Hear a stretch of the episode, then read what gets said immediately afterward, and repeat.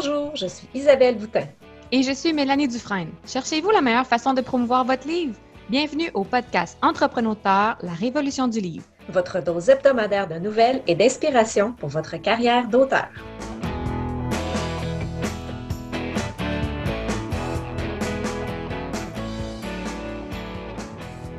Bonjour et bienvenue à l'épisode 5. Salut Isabelle, comment vas-tu? Salut, ça va super bien et toi?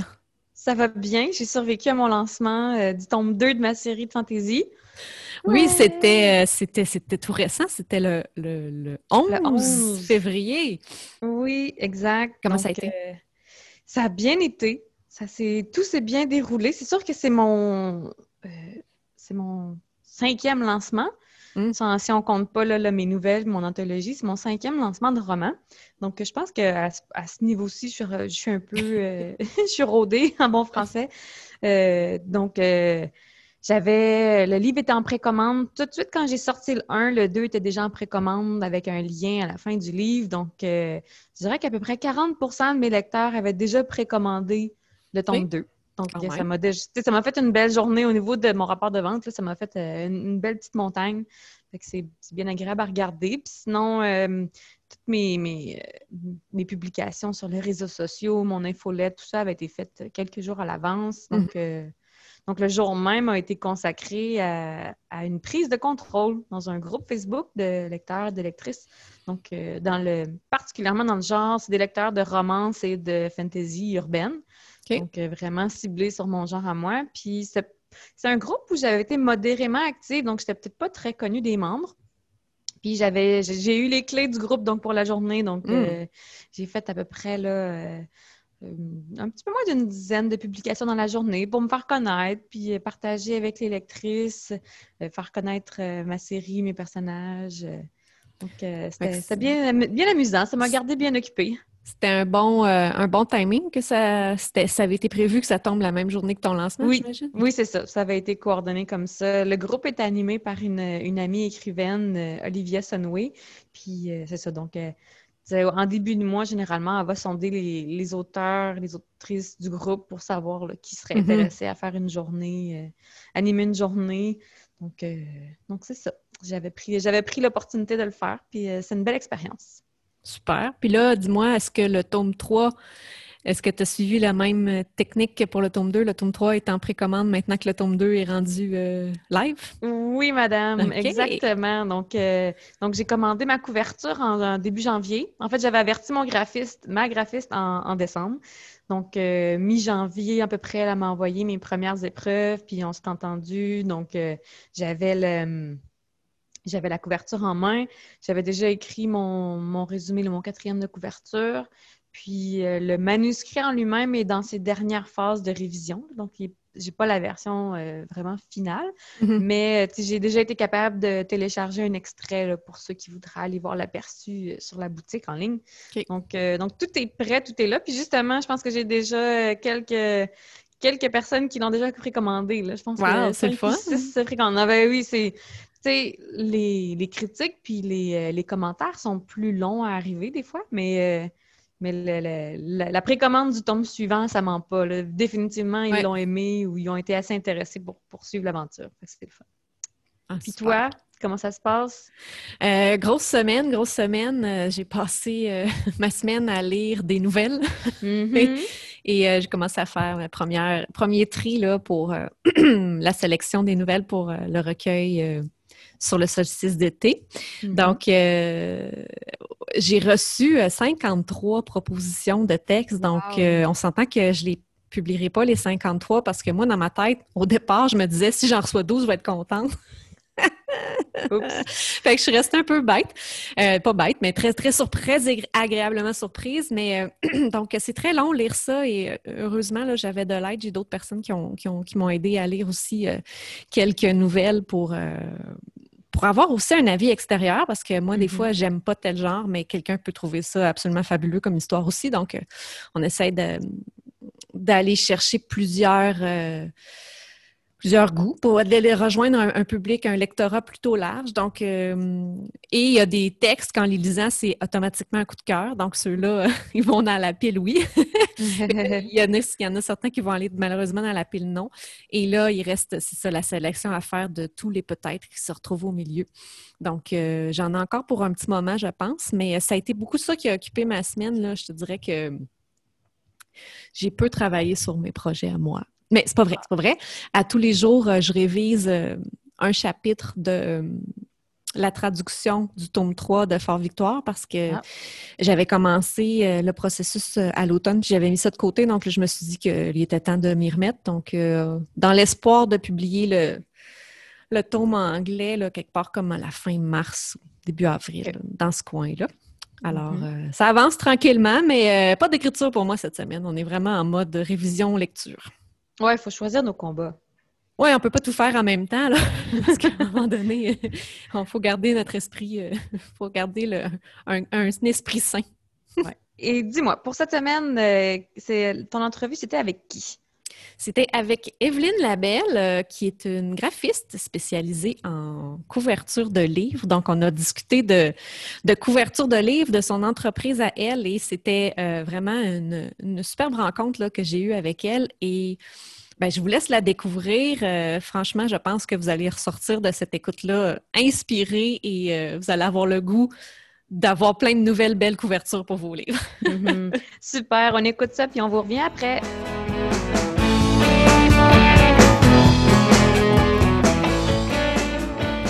Ça me fait très plaisir de recevoir aujourd'hui avec moi Evelyne Labelle et on va parler euh, de graphisme, de couverture de livres. Comment ça va, Evelyne? Ça va très bien et toi, Isabelle? Ça va super bien. Merci d'avoir accepté mon invitation euh, pour te joindre à nous euh, aujourd'hui. Pas de problème. Alors, comme je disais, aujourd'hui, on va parler de couverture de livres. Donc, pour nos auditeurs qui ne te connaissent pas, est-ce que tu pourrais est-ce que tu pourrais nous parler un peu de toi? c'est quoi ton parcours? Comment tu en es venu à, à te lancer là-dedans, la, couverture de livres? Ben écoute, ça remonte à un, peu loin. J'ai toujours été euh, une grande lectrice. J'ai consommé beaucoup, beaucoup de livres depuis ma plus tendre enfance. Mon père alimentait beaucoup euh, mon, mon désir de lire en me rapportant des boîtes et des boîtes de livres de, dans des ventes de garage. Oh. Puis, euh, j'ai toujours été intéressée par les couvertures aussi parce qu'on dit qu'on on, commence, notre premier contact avec un livre, finalement, c'est sa couverture. Donc, mm-hmm. si la couverture attire notre regard, souvent, on, a tendance à aller lire la quatrième de couverture, à, se laisser tenter par l'histoire aussi. Donc, euh, j'ai commencé par apprécier la lecture, par la suite, euh, vouloir m'essayer à écrire un peu, mais bon, euh, on se fait souvent dire, malheureusement, peut-être à tort, que bon, on ne peut pas faire une vie en écrivant des livres. Mm-hmm. Donc, la vie m'a apporté dans toutes sortes de, de chemins différents, euh, scolaires euh, et professionnels par la suite. Puis, euh, à un moment donné, j'étais dans une librairie, puis j'ai comme eu une révélation, je ne sais pas pourquoi. Je regardais les livres pour m'en acheter un, puis je disais, il me semble que la couverture est moyenne. Ah, celle-là, moi, j'aurais pas fait ça comme ça. Mm-hmm. Puis, de fil en aiguille, ben, j'en suis venue à me dire, ben, si t'es si bonne, fais-en, toi Puis, euh, j'ai tenté le terrain avec des programmes gratuits sur Internet comme Canva pour me rendre compte que, euh, ben, oui, c'est un métier être euh, illustrateur de couverture de livres et non, ça se fait pas sur le coin d'une table avec un programme en ligne. Mm-hmm.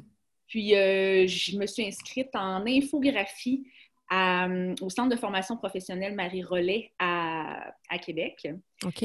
je me suis dit que j'allais en faire un hobby à travers un emploi. Mais ça s'est pas passé comme ça parce que j'ai eu mes premiers contrats euh, en même temps que je faisais mon stage.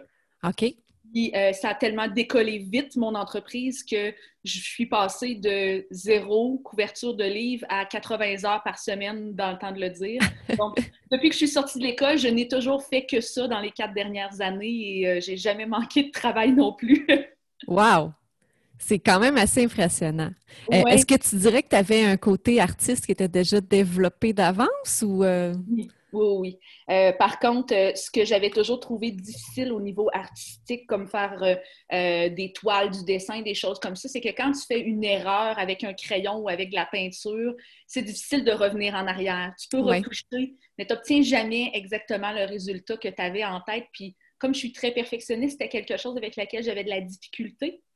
Tandis que là, avec le design sur ordinateur, ben, tu fais des calques, puis quand il y, a quelque chose qui ne te convient pas, ben, tu fais CTRL Z, tu reviens en arrière. Oui, c'est facile de supprimer un calque euh, en, cas de... Oui, OK. Oui, c'est facile d'ajouter, ah, tu sais, son œil ne me convient pas, ben, tu changes l'œil, puis... Tout aussi simple que ça. aussi simple que ça, pas assez de muscles, trop de muscles. Tout se gère finalement. Donc, c'est la, la beauté que c'est ce que j'ai trouvé dans le design graphique finalement. Super. Donc, tu as démarré ton entreprise? Oui. Euh, donc, tu es 100 dans ton entreprise euh, en design de couverture en ce moment, depuis 4 ans. 100% les deux premières années, deux, deux années et demie, trois, j'ai même pas été capable de prendre de vacances. On partait en camping avec le portable puis le disque dur externe, puis je faisais des couvertures sur la table de la roulotte. wow! OK, ça, c'est vraiment euh, assez... c'est ce qu'on appelle la passion oui. fois mille. Puis on ne s'attend pas à ça. En fait, euh, quand je disais à mes professeurs à l'école, euh, ben moi, dans la vie, ce que je veux faire, c'est des couvertures de livres, puis pas n'importe lequel, c'est de la littérature romantique. Mes profs me regardaient en disant, mais quel gâchis de talent. Euh, puis, par la suite, ils m'ont recontacté pour savoir comment ça allait. Puis j'ai dit, ben, j'aurais besoin de quelqu'un pour travailler avec moi parce que j'ai trop de travail. Ils ne comprenaient plus rien. Et là, est-ce que tu as quelqu'un qui travaille avec toi pour t'aider? Même pas. En fait, euh, j'ai jamais, j'ai déjà eu des assistantes pour tout ce qui était question de gestion, de facturation et tout pour me mm-hmm. laisser plus de temps. Euh, mais bon, c'est associé à des coûts aussi. Donc, euh, j'ai fini par reprendre le flambeau 100% toute seule. Puis avec le temps, ben, on améliore notre vitesse d'exécution aussi. Donc, ce qu'on faisait en 80 heures à l'origine, on est capable de le faire en 40-50 avec le temps. Donc, c'est quand même des semaines bien occupées. Euh, dis-nous comment ça fonctionne exactement, euh, justement, tes semaines. Est-ce que tu travailles sur plusieurs projets en simultané? Est-ce que toi, tu prends, tu fais des couvertures euh, personnalisées? Oui, absolument. C'est de la, de la photomanipulation. Donc, c'est plusieurs photos qui viennent de, de sites de photostock licenciés. Donc, je les paye. Ce n'est pas des photos gratuites. Mm-hmm. Euh, jamais, en, passant, on utilise des photos gratuites. Il y a trop de chances avec euh, tout ce qui est copyright et compagnie de se faire reprendre, là, de se faire avoir, on veut pas ça. Mm-hmm. Donc, je peux utiliser, euh, par exemple, jusqu'à 15 photos stock différentes pour les, les mouler ensemble, les associer ensemble. Euh, on dit, j'ai juste les termes en anglais parce que je parle beaucoup, je travaille en anglais, mais blender tout ça, c'est venir mélanger mhm. pour en au final avoir une image qui ressemble à une photo, mais qui est un montage. Donc, euh, oui, je travaille sur plusieurs projets dans une semaine. Je dirais que ça a beaucoup ralenti depuis que je suis, euh, que je suis enceinte et que j'ai comme de la misère avec mes semaines un peu à en faire autant qu'avant, mais en temps normal, je pouvais travailler là, sur euh, entre 5 et 10 couvertures différentes par semaine, facilement. Donc, tu dirais que combien de temps tu peux mettre pour un projet? Euh, on va donner euh, du début à la fin, incluant le service clientèle, les courriels et tout ça. Mhm. Je pourrais dire qu'un projet client est en, en moyenne 8 heures. OK. Quand même. Donc, euh, mais, c'est avec une journée complète. C'est avec le temps, par exemple. Mhm. Parce que, tu sais, dans une journée, je peux, je peux travailler sur quatre projets différents. J'écris une cliente, je commence la recherche pour une autre, j'envoie un brouillon à une, j'envoie un final à l'autre. Donc, c'est 8 heures, 8, 10 heures éparpillées. Oui, oui, je comprends. Euh, sur la semaine. Et là, tu disais tantôt que euh, tu disais à tes professeurs que tu voulais te concentrer sur euh, un seul genre de livre. Est-ce que c'est vraiment ce que tu fais à temps plein que de la littérature romantique? Oui, en fait, ce que j'avais lu avant de commencer sur le métier de designer de couverture de livres, c'est euh, il faut se trouver une, niche. Il faut, se trouver un, domaine qui nous attire et dans lequel on est bon et dans lequel on a de l'intérêt à se développer. pour devenir meilleur et concurrentiel. Donc, moi, je n'avais pas intérêt à aller vers d'autres domaines parce que c'était déjà ce que je lisais. Donc, littérature romantique, littérature féminine, euh, c'était déjà ce que je lisais au départ. Donc, c'est bien plus facile d'illustrer ce dans quoi tu peux te figurer. Tu as lu un livre, par mhm. exemple, qui parlait d'un sujet semblable. Tu dis, ben moi, la couverture, je l'aurais faite de telle façon. Je sais comment aller rejoindre le lecteur parce que je suis une lectrice de ce genre littéraire-là. Donc, euh, oui, je suis jamais sortie de là. C'est ce que j'ai fait depuis le début. J'ai fait très peu d'autres choses. Puis je dois dire que j'en ai pas retiré autant de plaisir, donc euh, je suis jamais retournée ailleurs. ben, c'est parfaitement correct aussi. Euh, justement, c'était ma prochaine question. Je me demandais, ben là, tu fais bon, je ne sais pas combien de couvertures tu peux faire par année, mais euh, je me disais, ben, où est-ce que tu prends toutes ces idées-là? J'imagine que les clients doivent te donner aussi, doivent t'enligner un peu vers ce qu'ils veulent avoir sur leur couverture. Oui, absolument. Euh, c'est sûr que euh, il y a beaucoup de temps qui est passé en recherche, un peu comme dans n'importe quelle entreprise, là, recherche et développement. Mm-hmm. On fouille dans euh, on regarde qu'est-ce qui a été fait, les grandes maisons d'édition dans des styles littéraires semblables, qu'est-ce qu'ils ont sorti comme couverture de livres. Eux créent les tendances et développent les tendances. Puis si on est, euh, on veut avoir du succès dans ce qu'on fait en tant que designer extérieur à une maison d'édition, il faut savoir suivre les tendances puis ce qui est populaire. Donc, il y a beaucoup de temps qui est passé à la recherche. Euh, au développement de nouvelles techniques aussi, de nouveaux coups de pinceau euh, euh, électroniques, on s'entend, le crayon. Oui, oui, oui. Donc, il y a beaucoup de temps qui est passé euh, de ce côté-là. Puis, de l'autre côté, ben, il y a le client qui a une vision. donc, moi, j'ai un formulaire sur mon site Internet que quand les gens font une réservation dans mon horaire, remplissent le formulaire, me parlent de leur histoire, qu'est-ce qu'ils envisagent. Si des fois, il y a d'autres couvertures qui leur parlent, des couleurs qu'ils aiment. Euh, j'essaie de prendre tout ça en considération. Euh, je mets ça dans mon mélangeur mental, puis j'essaie d'en sortir quelque chose. Puis je dirais qu'en général, je tombe pas mal pile. Je, touche du bois, là, mais à date, c'est arrivé très rarement qu'un client m'a dit non, tu n'as vraiment rien compris. OK. Mais, et, euh, et toi, tu fais affaire avec que des auteurs? Tu ne travailles pas avec des maisons d'édition? J'ai quelques petites maisons d'édition. Euh, je dois, je, suis, très transparente là-dessus. Là. Je n'ai aucun client au Québec. J'ai très peu de clients au Canada anglais, peut-être quatre au total.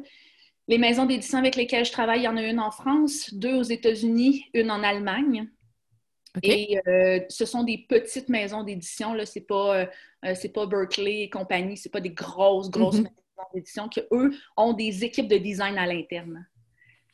Donc, ils ont des moyens beaucoup moins limités que les petites maisons d'édition. Les grosses maisons d'édition, eux, ont des studios photos, engagent des mannequins pour leur couverture et compagnie, chose que les plus petites maisons d'édition ne peuvent pas se permettre. Euh, ni les auteurs indépendants, bien évidemment.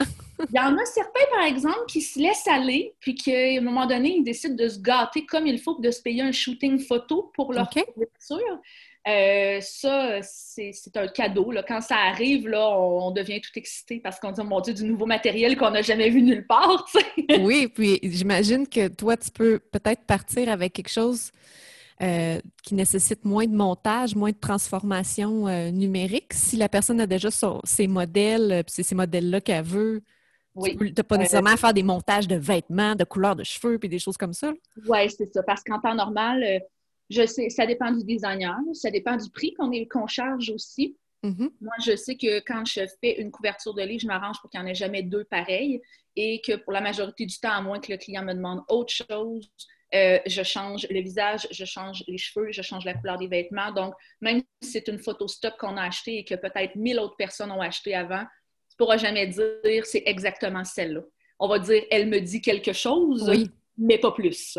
Elle sera pas pareille. Non, c'est pour ça que je passe autant de temps. Mais oui, c'est vrai que quand euh, un client nous arrive avec euh, du custom, avec une photo exclusive, euh, on dit, mon Dieu, tu sais, j'ai rien à faire, là, j'y rajoute un fond, je l'agence, mais c'est à peu près tout, là. donc, il y a des projets qui sont plus faciles que d'autres, en effet. Je trouve ça super intéressant euh, de, t'entendre parler, vraiment. C'est un métier dont on ne soupçonne pas nécessairement tous les, les tenants et aboutissants. Absolument pas. justement, parlons, parlons général. Selon toi, qui, est, qui, est, une experte dans ton domaine quand même, et surtout en termes de couverture romantique, mais je pense aussi que tu as quand même un œil artistique assez, assez pointu, assez poussé ce serait quoi, selon toi, qu'est-ce qui fait qu'une couverture de livre euh, est réussie ou pas? Euh, écoute, il faut que euh, ce soit orienté sur son genre littéraire. Donc, c'est clair que si la couverture n'envoie, je, pense que tout est là, si mhm. la couverture n'envoie pas le bon message ou envoie trop de messages, on a manqué notre coup. Donc, si la couverture, si je comprends bien, si, tu veux dire si la couverture, on, regarde puis on ne sait pas c'est quel type de livre? Exactement. Au premier euh, regard. Mais ça, dépend aussi du public ciblé.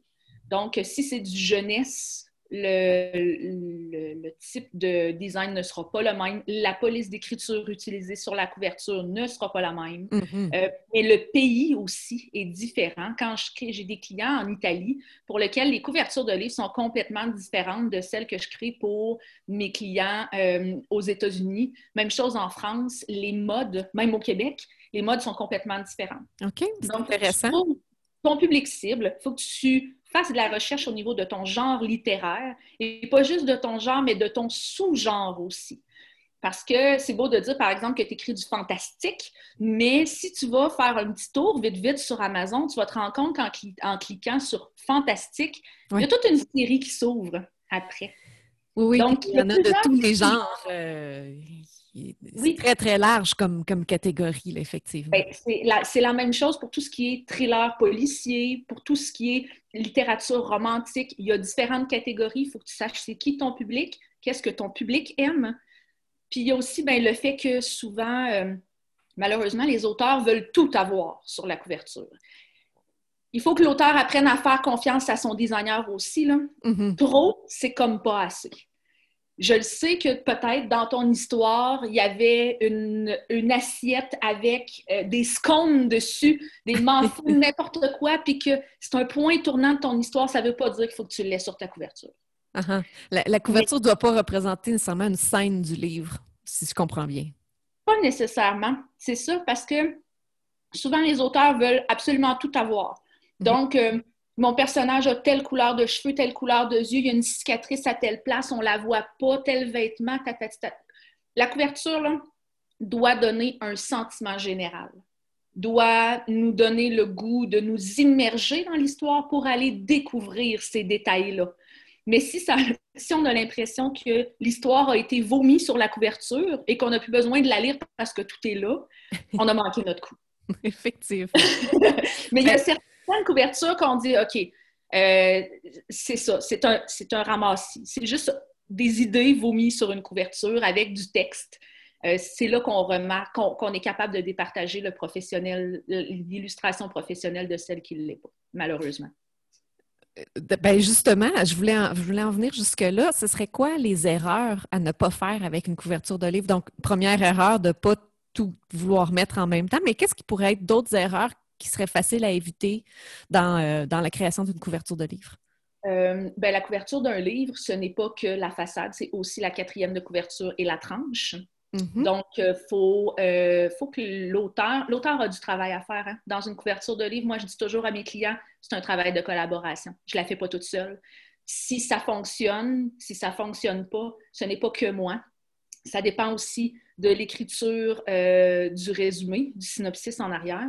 Euh, de toutes les informations qui sont données au niveau écrite aussi sur la couverture.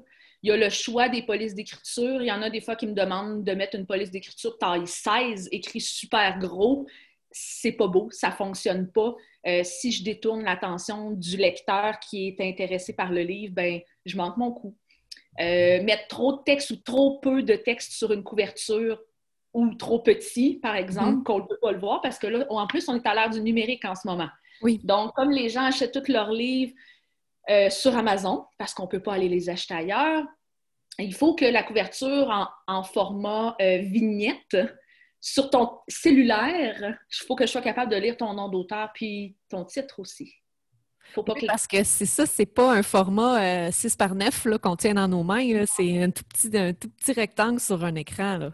Exactement, exactement. Donc, c'est une erreur à ne pas faire, négliger euh, le format vignette. Souvent, quand on travaille, moi, je l'ai à grandeur 100% sur mon écran, mais avant de l'envoyer au client puis de dire ça pourrait, excusez, être le final, ben, je la rapetisse à 25% là, elle devient minuscule, puis je fais non, je vois plus rien. Donc, mm-hmm. ça, c'est une erreur qui. Euh, c'est une erreur qu'il faut éviter absolument, oui. Puis justement, en mettre trop, tout est une question d'équilibre. Est-ce que euh, ça me fait penser, on parle de texte et de visibilité, est-ce que ça t'est déjà arrivé de, voir avec un client pour changer le titre ou, changer le sous-titre de son livre parce que avec le look, la couverture, ça fonctionnait pas? Est-ce que c'est le genre de choses que tu peux amener un avis professionnel euh, pour le visuel? Je me permets à l'occasion un commentaire là-dessus. Euh, il y a des genres littéraires, comme au niveau euh, de la littérature féminine, où ça demande, ce genre littéraire-là demande à ce que la couverture ait plus de texte dessus. Donc, par exemple, qu'il y ait une critique d'un autre auteur qui soit euh, écrite sur la couverture, en façade. Mm-hmm. Ce roman était merveilleux, entre guillemets, auteur une telle. Ben, en littérature féminine, il y en a partout de ça. OK, des genres de mini-critiques. Exactement. comme un peu comme si c'était une affiche d'un film. Là. Cinq étoiles, à lire absolument. Exactement. Euh, il y a beaucoup de couvertures. Si, si la personne, l'auteur me demande euh, son livre, puis le seul texte, c'est son nom qui est deux mots et son titre qui est un seul mot.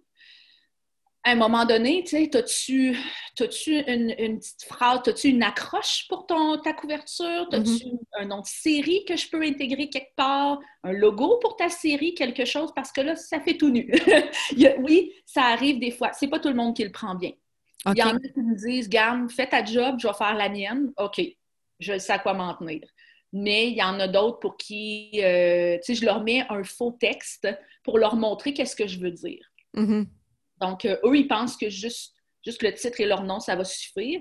Puis là, je leur mets un faux texte positionné à un endroit, je dis, regarde comment ça vient bien meubler la couverture. Si tu avais quelque chose qu'on pouvait intégrer là, une petite phrase, deux phrases, une, une critique, quelque chose, ce serait parfait, ça ferait un bel équilibre dans la couverture. Je dirais qu'à peu près 9 fois sur 10, ils vont le faire.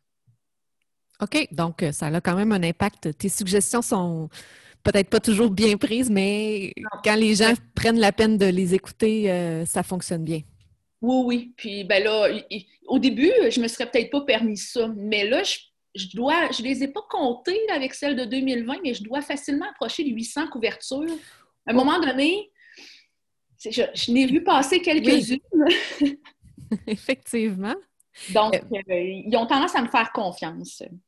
Bien, euh, ce que tu dis, ça me fait penser, euh, je vois que tu aussi, des fois, crées des couvertures euh, préfabriquées, si on veut, qui ne sont pas nécessairement personnalisées pour, pour un livre ou un auteur en particulier, et les gens peuvent les acheter puis demander de faire changer le titre pour mettre leur titre.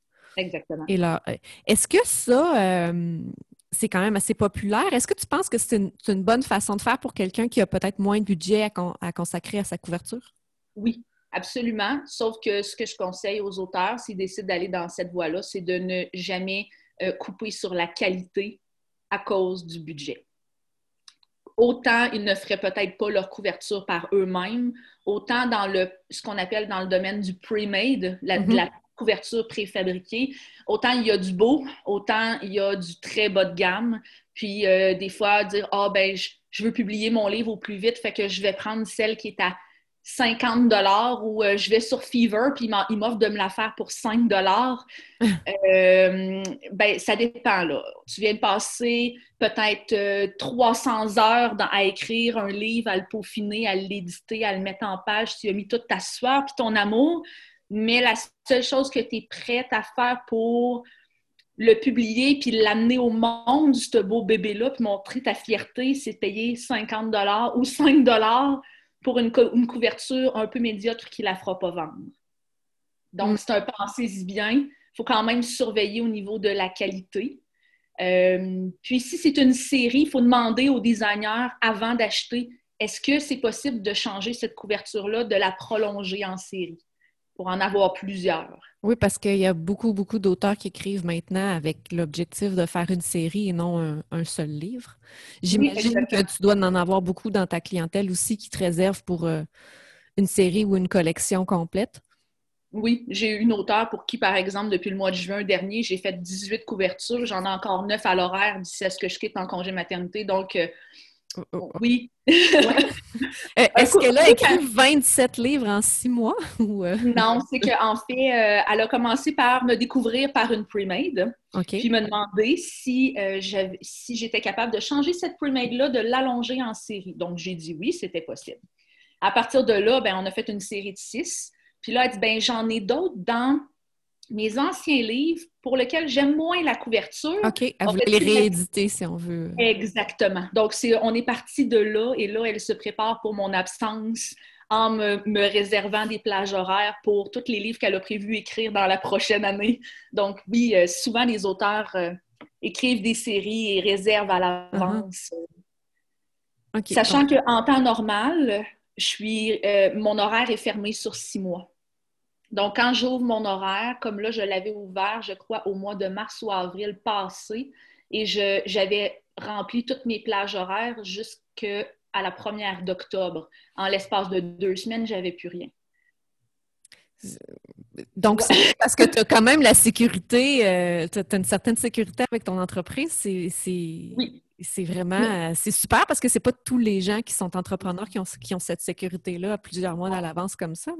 Puis il y a beaucoup de designers de ma connaissance qui ne sont pas à l'aise avec ça non plus, euh, d'être bookés à l'avance. Au sens que s'il arrive quelque chose en cours de route, puis que tu n'es pas capable de, de, suivre ton, tes engagements, euh, ils, ne vivent pas bien avec ça, le stress d'avoir mm-hmm. toujours un poids sur six mois d'avance. Ben comme, euh, si je me trompe pas, tu t'es blessée, c'est cet été? Oui, je me suis cassé un doigt de la main droite. Euh, c'est ça, donc euh, pour euh, travailler à l'ordinateur, ça ne doit pas très bien aller. non, il a fallu que je prenne tous mes contrats du mois d'août. J'ai offert aux clients, est-ce que je vous rembourse ou est-ce que vous m'attendez?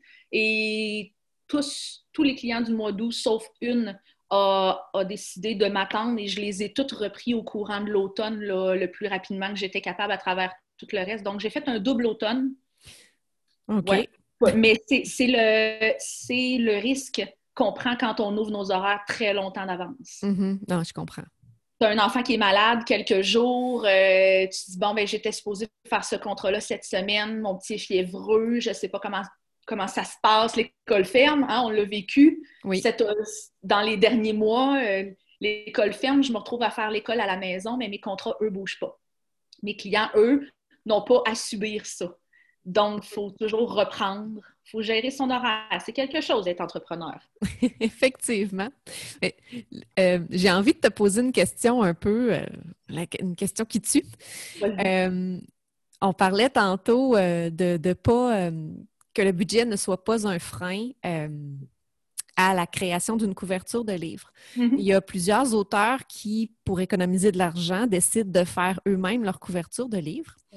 Et, je me demandais par rapport à ça, je ne te demanderai pas ce que tu en penses, parce que j'imagine que ton premier réflexe, ce serait de dire vous êtes mieux avec un, professionnel. Mais admettons que quelqu'un veut le faire soi-même, ce serait quoi le, mettons, le top 3 des conseils que tu donnerais euh, pour aider l'auteur à créer sa couverture? OK. Je vais donner, dans le fond, je vais donner les conseils, mon top 3, mais c'est un top 3 qui s'applique à si vous voulez vous essayer, mais aussi si vous voulez travailler avec un designer, je dirais que c'est à peu près la même chose. OK. Euh, c'est qu'il faut étudier le genre, son genre littéraire. Donc, faites vos devoirs. on ne se lance pas en disant j'ai une grande vision. Mm-hmm. Des fois, nos grandes visions là, sont belles dans notre tête, mais quand, on, les met, euh, quand on les met sur papier, c'est pas toujours euh, l'idéal. Uh-huh. Donc, euh, faire ses devoirs, aller sur Amazon, regarder dans quelle catégorie on classerait notre livre pour qu'il soit concurrentiel. c'est quoi les autres couvertures? Qu'est-ce qui vend en ce moment dans, le domaine? les couleurs, les styles. donc, j'irai avec ça. Ensuite de ça, Euh, pour finir son texte énormément. Donc, euh, un titre, une accroche, surtout si on ne on va pas avec un professionnel pour la couverture, il faut que notre titre, notre nom d'auteur, euh, notre accroche sur la couverture, ce qu'on appelle en anglais un tagline, mm-hmm. que, ce, soit, ce soit accrochant. donc, ça, ce serait une chose. Ensuite, ne jamais, jamais, jamais aller avec des sites qui offrent des photos gratuites. OK. stock, Pixel, des trucs dans ce genre-là, c'est mhm. bien joli, ça ne coûte rien, mais vous n'avez pas lu tous les petits caractères. Vous vous arrêterez jamais à lire tous les petits caractères et c'est ce qui tue. Euh, c'est pour utilisation sur les médias sociaux seulement. Il y en a souvent que c'est avec crédit à l'auteur de la photo. Donc, si on ne met pas un lien vers la photo puis qu'il nous retrouve, et il y a beaucoup de logiciels sur Internet qui nous permettent de retrouver l'origine d'une photo. Donc, si mm-hmm. le photographe entre sa photo et vous trouve avec, euh, grâce à ces logiciels-là, on, a des problèmes. Donc, euh, c'est autant quand vous travaillez avec un designer que quand si vous décidez de vous lancer par vous-même, jamais au grand jamais on ne travaille avec des photos gratuites. Euh, on va avec des sites qui sont sécurisés, des sites qui sont licenciés pour lesquels on paye nos photos. C'est comme, c'est comme n'importe quel auteur n'aimerait pas que son livre soit piraté mhm. et qu'on le lise gratuitement un peu partout, qu'on s'en serve, qu'on en parle, mais qu'on lui donne jamais de crédit. Le photographe, c'est la même chose. Donc, euh, faire attention à tout ce qui est gratuit. Euh, c'est, si je peux donner un conseil, il y a beaucoup de designers dans leur premier temps qui se sont fait avoir comme ça aussi. Donc, euh, il y a ça. Et euh, comme je disais tantôt, faire attention à la grande vision. Là. Tout mettre sur la couverture, c'est comme pas à 100 mètres. Ouais. Donc, cerner qu'est-ce qui est vraiment nécessaire sur sa couverture, puis pas penser que ta première idée est la meilleure travailler, retravailler, retravailler encore jusqu'à temps mhm. d'avoir un produit fini qui tombe sous le sens. Euh, puis tu demandes jamais à ta mère, maman, comment tu trouves ma couverture? ah, elle est super belle, c'est la plus belle que j'ai jamais vue de ma vie. On se trouve des critiques euh, euh, qui, qui, vont nous donner une opinion réaliste aussi, là, ça peut aider. Donc, peut-être de faire deux, trois, quatre essais, puis de les présenter à des gens qu'on sait qui vont avoir un regard critique, justement, pas quelqu'un qui va dire Ah, c'est beau, je suis pas capable de choisir. C'est tellement beau. Qui va être capable de dire des commentaires euh, réalistes. Oui, absolument. Super. Écoute, euh, c'est super intéressant. Puis d'après moi, nos auditeurs vont, aimer notre discussion et vont prendre des notes. Euh, on parlait plutôt d'écriture. Mm-hmm. Il me semble que tu m'as déjà dit que tu avais un projet d'écriture qui était en cours. Est-ce que je me trompe? Non, tu te trompes pas, c'est vrai. Euh, il a été un peu, euh, un peu euh, malmené, mon projet d'écriture, mais il, n'en reste pas moins qu'il est là. OK. Donc, c'est toujours un projet qui, qui est existant. Tu as un, livre, tu es en train d'écrire un livre. Est-ce que tu peux nous en parler un peu? oui, en fait, j'ai toujours lu beaucoup de littérature romantique historique. Mm-hmm. Et euh, j'avais commencé une série, euh, ben, je, suis pas mal certaine que tous tes auditeurs, tes auditeurs sont capables de, de, se sentir concernés avec ça. Tu sais, commencer un projet, le mettre dans la filière 13 puis puis revenir. Là. Oui. Donc, euh, j'avais commencé une série de cinq. C'était une saga familiale. Tu sais, quand on part, on part en grand. Et, le grand projet, hein? Le grand projet. La grande vision. ouais. Et j'ai ben c'est ça, j'ai eu un bébé et euh, ça a meublé beaucoup de temps. je comprends. Et ensuite, j'ai jamais été capable de revenir à ce projet-là. Donc, euh, j'ai laissé de côté l'écriture pendant un bout de temps. Euh, puis, ben, à force de travailler avec des auteurs, de lire différents genres littéraires, toujours dans la romance, mais des fois plus du, du rom-com, plus drôle, avec un, plus d'humour à l'intérieur, euh, des fois de la littérature euh, féminine, euh, un peu plus dramatique. Mm-hmm. J'ai commencé à développer un goût pour d'autres genres littéraires un peu moins exigeants, qui demandent un peu moins de recherche que la littérature historique. Oui, parce qu'effectivement, quand on écrit de l'historique, on, veut que ça soit que ça soit réaliste selon l'époque qu'on raconte. Là. On n'ira pas mettre des voitures dans une histoire qui se passe en 1800. Non, ça ferait pas de sens. Euh, à cheval, ça lui a pris euh, trois heures se rendre du point A au point B, alors qu'en fait, si tu regardes ça, ça lui a pris quatre jours. Mm-hmm, mm-hmm. Donc, euh, tu es toujours en train de faire des recherches, puis c'était le côté laborieux que quand on a un tout petit à la maison, puis qu'on dit j'ai 15 minutes pour m'asseoir pendant une sieste, si les 15 minutes, tu les passes à faire de la recherche, c'est décourageant. Donc, euh, c'est ça, j'ai plus penché du côté euh, romance un peu humoristique. J'ai commencé un nouveau projet. J'ai déjà cinq chapitres d'écrits. Le reste est, euh, le reste est, bien, est en marche. Mais bon, mais chaque fois que, c'est drôle, chaque fois que je m'installe pour écrire, moi, ça a l'air que je tombe enceinte. Ça fait que là, j'ai un autre bébé qui s'en vient. le projet d'écriture est là et je ne sais pas qu'est-ce qui va se passer avec. Donc, on ne peut pas dire que tu as un objectif de date euh, de lancement ou quoi que ce soit pour l'instant. En fait, euh, je m'étais donné l'été pour écrire ce livre-là. Je me disais, tu sais, du rom-com, ça s'écrit plus rapidement, c'est mhm. contemporain, apprend son cellulaire à texte Claude, tu sais, c'était un contexte plus facile. Fait que je me disais, mon fils est grand, il va jouer avec des amis, je m'installe dans la chaise dehors, je sors le portable, j'écris une coupe de lignes et tout. Mais l'été a été chargé et euh, je suis arrivée à la fin de l'été, j'avais cinq chapitres d'écrits. Euh, j'étais quand même fière de moi. Mon objectif restait toujours de publier en à la fin de 2020. Mm-hmm. Donc, on s'entend que 2020 est fini. Oui. Euh, puis, euh, ben, c'est là que j'ai appris que j'étais enceinte. Puis là, ben, il a fallu que je remplisse mon horaire avec mes clients de design parce que ça passe en premier. Mm-hmm. C'est ce qui remplit euh, les coffres. Hein. Alors, il a fallu que je, je, choisisse des priorités. Donc, j'ai mis le projet de côté. J'espère, si je suis capable, publier au début de 2022. Je croise les doigts, j'espère. C'est tout dépendant euh, le petit nouveau qui s'en vient, euh, comment ça se passe, mais euh, c'est l'objectif, début 2022.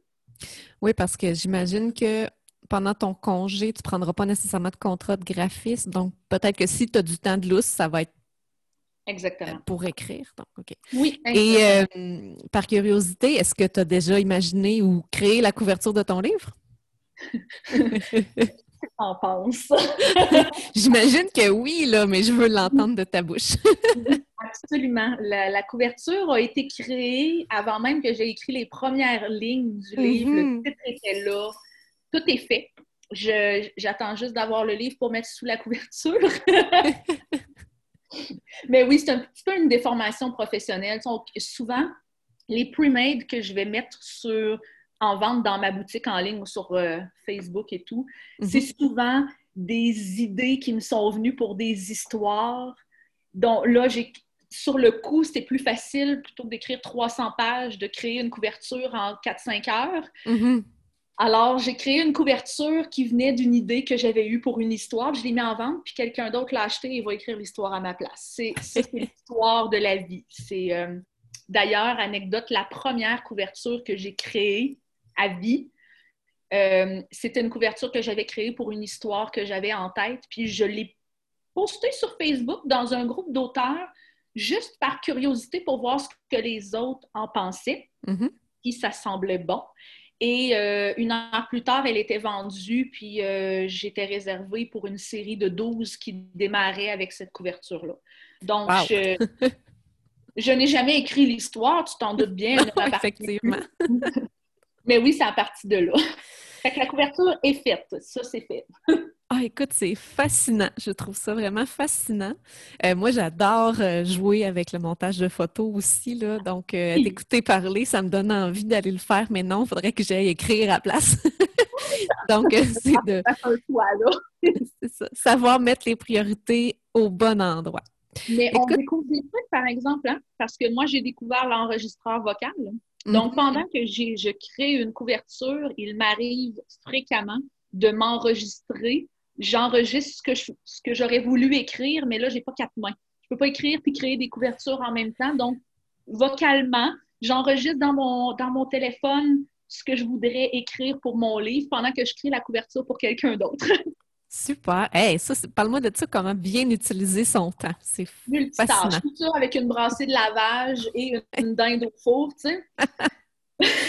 Evelyne Labelle, Wonder Woman. c'est ça. Comme bien d'autres femmes. Effectivement. Écoute, on, approche déjà à la fin de notre entrevue euh, qui est vraiment, ma foi, est très intéressante. Euh, en conclusion, avant de terminer, j'aimerais savoir si tu avais des conseils à donner euh, à un écrivain qui débute de par ton expérience, soit en graphisme soit ton expérience à avoir traiter avec d'autres auteurs ou ton expérience à titre d'écrivaine, euh, ce serait quoi? on a parlé de beaucoup de choses, là, mais y a-t-il quelque chose qu'on n'a qu'on pas mentionné que tu penses qui est important pour un écrivain qui débute? Euh, oui, en fait, euh, être, être auteur, c'est un métier très solitaire.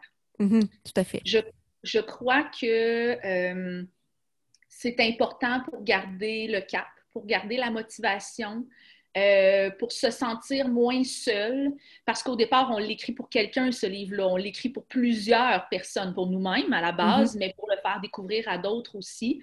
Euh, mais je crois que c'est important de s'entourer.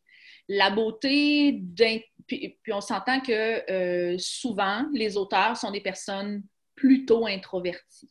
ou qui ont d'autres métiers dans la vie et qui n'iront pas nécessairement dire ouvertement sur la place publique hey, moi j'écris des livres euh, oui, parce, qu'il y a toujours ce... en plus. Euh, C'est ça, il y a toujours ce sentiment d'imposteur euh, de qui suis-je pour écrire un roman, là? Mhm. Et tous les préjugés qui viennent avec.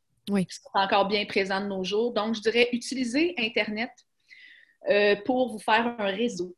Il y a plein de groupes sur Facebook pour, puis sur Instagram, pour ne nommer que ceux-là, d'auteurs qui écrivent des styles semblables aux vôtres. Mhm. Des regroupements d'auteurs. Inscrivez-vous, joignez-vous à ces groupes-là. Euh, ne serait-ce que pour lire qu'est-ce que les autres vont écrire comme commentaires, vous vous rendez compte que vous n'êtes pas tout seul, que parfois il y a des questionnements que vous avez, vous dites peut-être, ben, si je me pose cette question-là, c'est que je ne suis pas un bon auteur, je ne suis pas bonne, je ne suis peut-être pas faite pour ça. Mais vous allez vous rendre compte que même celle qui est dans le USA Today Best-Selling Author, qui a fait la liste, là, puis qui est dans les top 100 des meilleurs vendeurs, là, même elle, elle a des doutes.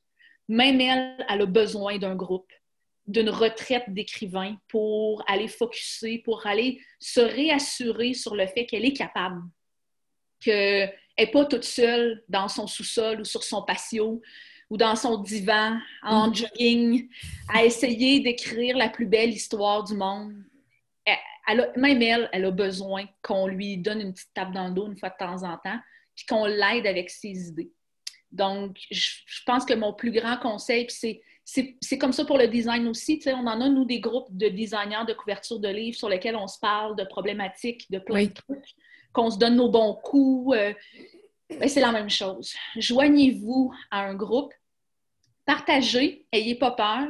Euh, même tous les nouveaux auteurs ont quelque chose à apporter euh, aux vétérans et vice-versa. Mm-hmm. vous pourriez vraiment être surpris de, de l'appui euh, puis des connaissances que vous allez retrouver sur ces groupes-là. Euh, des fois, on est coincé au milieu d'une histoire, puis ça prend pas grand-chose pour nous décoincer. C'est juste que ben, ça fait six heures que tu es assis à tourner l'idée dans ta tête. Peut-être que si tu en parlais à quelqu'un, oui. tu trouverais le dénouement. Ça débloquerait. Mhm. Oui. Donc, euh, il y a même des auteurs qui, je les ai vus faire des sondages dire OK, je suis en train d'écrire un livre, puis ils font un peu comme on, comme on avait quand on était petit, le livre dont vous êtes euh, le héros. Là. Oui. Donc, euh, je suis en train d'écrire un livre. Euh, bon, dans mon action, mon personnage est rendu là. J'ai le choix entre lui faire faire telle action ou telle action, mais j'ai aucune idée où ça mène. Fait ils font un sondage dans un groupe d'auteurs. Vous, vous feriez quoi? Celui qui obtient le plus de résultats, à part son histoire vers là. Puis il y en a une qui a écrit un livre complet de cette façon-là avec des sondages sur Facebook.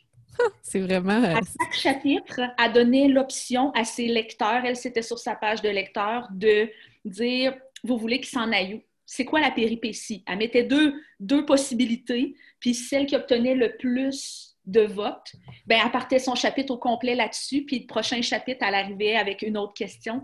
Et tout son livre a été écrit de cette façon-là ça a été une façon créative pour elle de débloquer sur un livre qu'elle voulait écrire depuis longtemps, mais qui venait pas. Et, j'imagine que les lecteurs, en bout de ligne, ont été contents d'acheter le livre parce qu'ils avaient l'impression d'avoir ben, collaboré à ben, l'histoire. il y a beaucoup d'auteurs aussi qui font euh, des euh, sur leur page euh, de, dans les médias sociaux, par exemple, choisissez la, la, prochaine couverture de mon mm-hmm. livre, possibilité.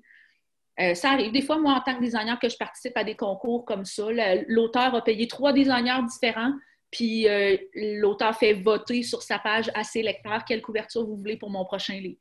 Hmm. Donc, ça passe, ça passe pas, on ne sait pas, mais euh, il y, a différentes façons de ne pas être seul, puis de mettre un peu de, de pep puis de joie dans tout le processus parce qu'on peut, on peut, en tant qu'auteur, je pense qu'on peut facilement sombrer, malheureusement. Euh, on est tellement dans notre tête mm-hmm. à toujours chercher puis à faire vivre d'autres gens à travers nos mots que je pense que c'est important de retourner se connecter. Puis encore plus en ce moment où on ne sort pas de chez nous oui. Euh, pour aller travailler ou pour côtoyer d'autres gens. Qui, des fois, c'est ça qui nous alimente, aller s'asseoir dans un café, écouter les conversations autour de nous, il y a une idée qui pop. Mais là, c'est plus possible. Donc, il faut quand même trouver une façon d'aller chercher cette inspiration-là et ce soutien-là quelque part. C'est un excellent conseil. très, très bien. Euh, écoute, euh, Evelyne, en terminant, où est-ce qu'on peut te trouver en ligne si des gens euh, cherchent à entrer en contact avec toi? Facebook, Instagram, toujours. Et mon site Internet, mon entreprise s'appelle Carpe Librum Book Design. Et on peut me trouver un petit peu partout, même en tapant dans Google, on me trouve super facilement. puis c'est ça, ben, s'il y a des auteurs qui écrivent plus au niveau littérature romantique, littérature féminine, ben moi, autant que d'autres designers, comme sur mon site Internet, j'ai une boutique en ligne avec plein de pre-made en vente. Puis c'est 72 heures pour euh, avoir la couverture finale pour publier un livre. Donc, euh, parfois, ça vaut la peine d'aller faire un petit tour. Ben oui, c'est là qu'on peut me retrouver. Tout à fait. Écoute, merci beaucoup d'avoir accepté euh, notre invitation. J'ai beaucoup apprécié notre, euh, notre conversation. Euh, ça me donne plein d'idées. ça me donne plein d'idées. Là, là tu sais il faut que tu écrives aussi que tu, tu, vas aller dans Photoshop faire des couvertures. Hein? ah, oui, effectivement. Mais non, non, je, je, veux aller écrire, je veux avancer mon projet. Mais oui, aussitôt que je suis entre deux projets, je suis toujours en train d'aller jouer là-dedans. C'est mon, mon petit plaisir, mon petit plaisir personnel. Donc, euh, sur ce, je te souhaite une bonne euh, journée, Evelyne, puis euh, on aura peut-être l'occasion de se reparler à nouveau un jour, qui sait. Oui, pas de problème, ça va me faire plaisir. Merci beaucoup, Isabelle. Merci, bye bye.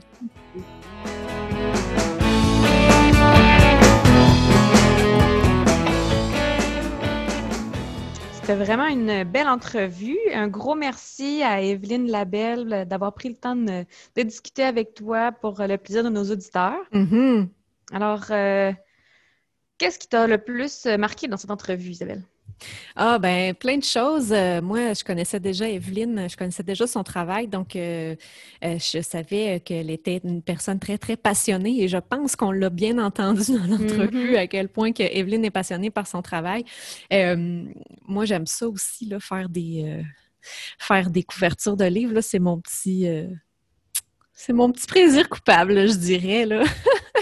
Malgré que j'ai peut-être pas euh, toute les, euh, l'expérience qu'Evelyne a, mais je pense que je me débrouille quand même pas si mal. Euh, ce que, ce que j'ai beaucoup aimé, c'est les conseils qu'elle a donnés aux, auteurs qui souhaiteraient peut-être se lancer dans, dans justement cette aventure-là de créer eux-mêmes leur, leur couverture de livre. Donc, quelque chose que je retiens et qui est vraiment super important, selon moi, c'est de d'éviter à tout prix les banques d'images gratuites. Ouais. Euh, et même, c'est encore drôle, hein, mais même les banques d'images, les banques d'images euh, payantes, des fois, ça arrive que pour une image quelconque, on peut la retrouver sur plusieurs couvertures de livres.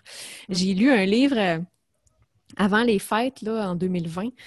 C'était un livre de Noël. Puis la couverture, il y avait une femme avec un sapin de Noël dans ses mains. En fait, on ne voyait pas la femme, mais on voyait juste le sapin de Noël avec comme deux bras qui, qui l'enlacent, je ne sais pas trop. OK ben il y a quelqu'un d'autre qui a exactement la même image. Mm. Et c'est un livre de Noël qui, qui est même, je pense qu'il n'est même pas écrit au même endroit. Un, c'est un livre québécois, l'autre, je pense que c'est un livre américain, en tout cas. bref, même quand on prend des images, des banques d'images euh, payantes, ça se peut mm. que quelqu'un d'autre se retrouve avec la même couverture que nous, avec un ou avec un élément graphique qui est le même. Donc, euh, c'est c'est à considérer euh, quand on fait le, quand on magasine là, pour justement avoir euh, la meilleure image possible. Euh, ce qu'Evelyne fait, elle, mais ça demande quand même un certain niveau de compétence sur Photoshop, c'est de faire un montage d'images. Donc, elle ne part pas nécessairement avec une seule image, mais elle va faire un photomontage de des fois, je pense qu'elle disait qu'elle pouvait aller jusqu'à 15 images différentes pour faire une seule couverture, donc de faire du détourage, puis de venir prendre le personnage d'une telle, puis des fleurs de telle autre image, etc. Fait qu'elle met tout ça ensemble. Euh, quelqu'un qui est vraiment bon dans le montage photo peut se risquer à faire quelque chose comme ça, mais je dirais que c'est peut-être pas l'avenue à envisager pour tout le monde.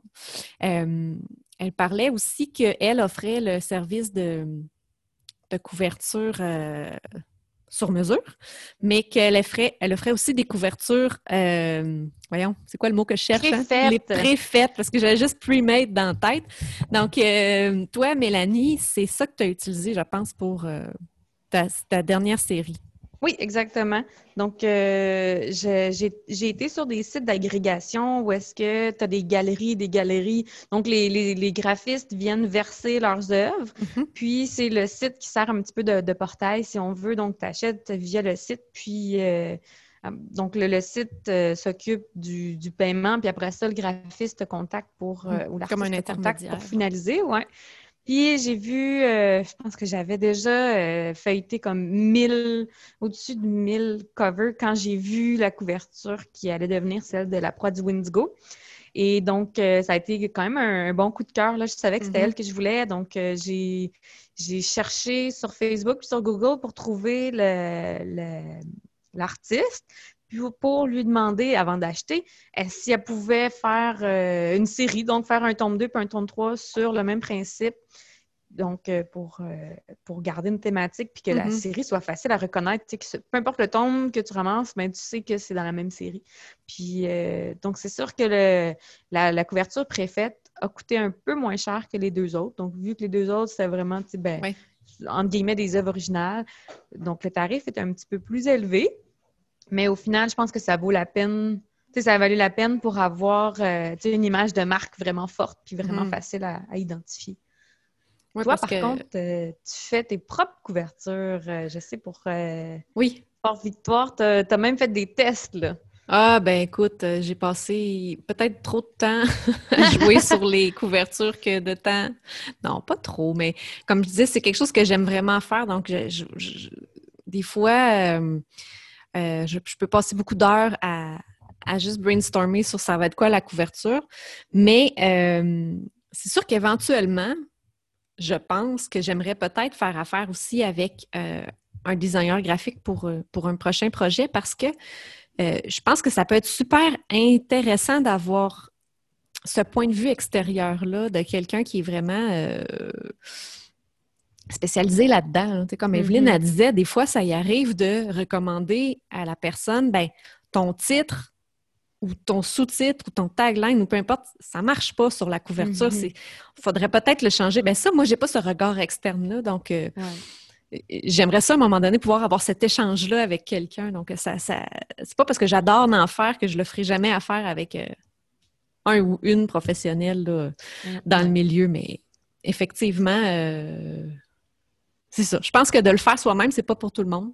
C'est pas tout le monde qui a nécessairement envie non plus de le faire soi-même, de passer des heures et des mm. heures à faire un montage. Euh, euh, pour un e-book, c'est pas si pire, mais quand il faut faire la couverture complète avec euh, la tranche puis la quatrième couverture, ça commence à être ça commence à être du stock. C'est un investissement de temps. Oui, vraiment. Sinon, comme tu dis, on, comme elle conseillait, d'étudier le, mm-hmm. lectorat, puis ce qui se vend dans notre catégorie, dans notre genre littéraire. Mais des fois, on n'aime pas vraiment ce qui se fait ou ce qui se vend. Donc, justement, d'aller voir un graphiste, de poser des questions, d'avoir euh, une autre opinion. Puis, il y a aussi beaucoup de différences entre ce qui se fait au niveau de l'auto-édition et ce qui se fait au niveau des maisons d'édition. Parce mm. que déjà, il y a une différence de budget. Puis il y a une différence de réalité, eux, au niveau de l'impression. C'est sûr qu'ils vont, ils vont penser aussi au coût de l'impression, l'image. Donc, euh, tout ça mis ensemble, ça fait qu'il va y avoir des disparités. Donc, est-ce qu'on veut ressembler à, une couverture de maison d'édition? Est-ce qu'on veut ressembler, est-ce qu'on veut plus attirer les lecteurs avec quelque chose qui est vraiment tendance, puis qu'on va probablement avoir à changer d'ici quelques années parce que ça sera plus tendance? Mm-hmm. Donc, euh, je pense que c'est important d'avoir un deuxième regard, au même titre qu'on le fait pour nos, textes. Hein. on va demander un bêta-lecteur, un réviseur, un éditeur, mais il faut faire la même chose euh, au niveau de nos couvertures parce que le, le, le, dicton, on ne juge pas un livre par sa couverture. c'est complètement faux. C'est faux. c'est prouvé que le, regard se dirige en premier vers la couverture, ensuite vers le titre, puis finalement pour descendre en diagonale rapidement sur le résumé, puis mm-hmm. le reste de la page de vente. Donc, euh, si, la couverture annonce pas la bonne, la bonne chose, le bon contenu, ben, on vient de perdre une vente qui aurait pu devenir un fan euh, fidèle euh, et, fervent défenseur de nos écrits. Oui, tout à fait. Mais effectivement, c'est un, un, risque à prendre quand on veut y aller avec quelque chose de complètement, j'allais dire hors sujet, mais pas hors sujet, mais hors genre. Là. Euh, mm-hmm. Puis des fois, on, ça dépend aussi quel genre on écrit. Si vous écrivez plus des romans littéraires, ben là, il n'y a pas vraiment de style parce que la couverture peut être pratiquement n'importe quoi. Moi, j'en ai vu euh, des couvertures très minimalistes avec euh, que du texte, puis d'autres couvertures que c'est des illustrations faites euh, à la main par des artistes. Donc, il y a vraiment énormément de possibilités, mais je pense que ça peut être une bonne idée aussi de, de demander l'avis, puis comme Evelyne disait, de, faire du réseautage, de s'entourer de d'autres euh, auteurs pour leur demander justement leur avis. Ben, pourquoi pas demander à vos fans de choisir quand vous faites affaire avec un graphiste, vous avez deux, trois propositions, puis demander à vos fans, ben, lequel de ceux-là vous auriez plus envie d'acheter? Ben, ça donne une bonne. Moi, je trouve que ça peut être ça peut être très, très euh, intéressant de demander l'avis des, des principaux concernés, finalement, parce que la couverture, c'est pour les lecteurs, c'est pas tant ben oui, l'auteur, on est toujours fier quand on est fier de notre couverture, on est, toujours bien dans notre cœur, mais ça reste qu'au final, euh, c'est pour le futur lecteur. Mais comme écrivain, je pense qu'on, à la longue, on vient qu'on magasine différemment aussi. notre regard se porte différemment sur les couvertures, puis on vend pas nos livres, à, ou rarement en tout cas, on vend pas nos livres à d'autres écrivains, donc c'est mm, mm. le regard du lecteur qui est vraiment, euh, qui, qui au final va, va juger de la, du mérite de notre couverture. Oui, vraiment. En tout cas, je trouve que c'était euh, une super belle entrevue. J'espère que vous avez, euh, vous avez aimé ça autant que, que nous, on a apprécié, euh, ben moi, l'enregistrer et Mélanie l'écouter. Alors, c'est ce qui fait le tour de notre émission aujourd'hui. On va se retrouver la semaine prochaine pour l'épisode 6 déjà. ça avance très vite. Oui, c'est un beau voyage. on est content de le faire avec vous, chers auditeurs. Oui, vraiment. Fait qu'on vous souhaite une belle semaine, puis on espère que vous allez avoir euh, le temps d'écrire et de, de penser à vos futures couvertures de livres. à bientôt! Bye!